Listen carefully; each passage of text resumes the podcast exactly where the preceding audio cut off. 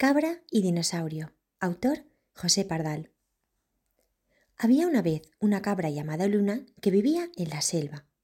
Un día, mientras Luna estaba pastando en la selva, se encontró con un dinosaurio llamado Rex.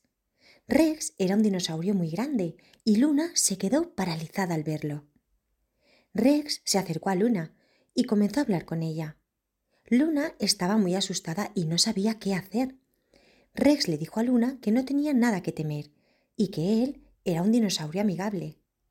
Luna comenzó a relajarse y se dio cuenta de que Rex no era tan malo como parecía. Los días pasaron y Luna y Rex comenzaron a hablar más. Luna se dio cuenta de que Rex era un dinosaurio muy interesante y comenzó a disfrutar de su compañía. Los dos se convirtieron en buenos amigos y comenzaron a explorar la selva juntos. Desde entonces, Luna y Rex han estado explorando la selva y han aprendido muchas cosas nuevas. Han hecho muchos amigos y han aprendido a respetar las culturas y los monumentos de otros animales. La moraleja de esta historia es que no debemos juzgar a alguien por su apariencia y que a veces las cosas no son lo que parecen.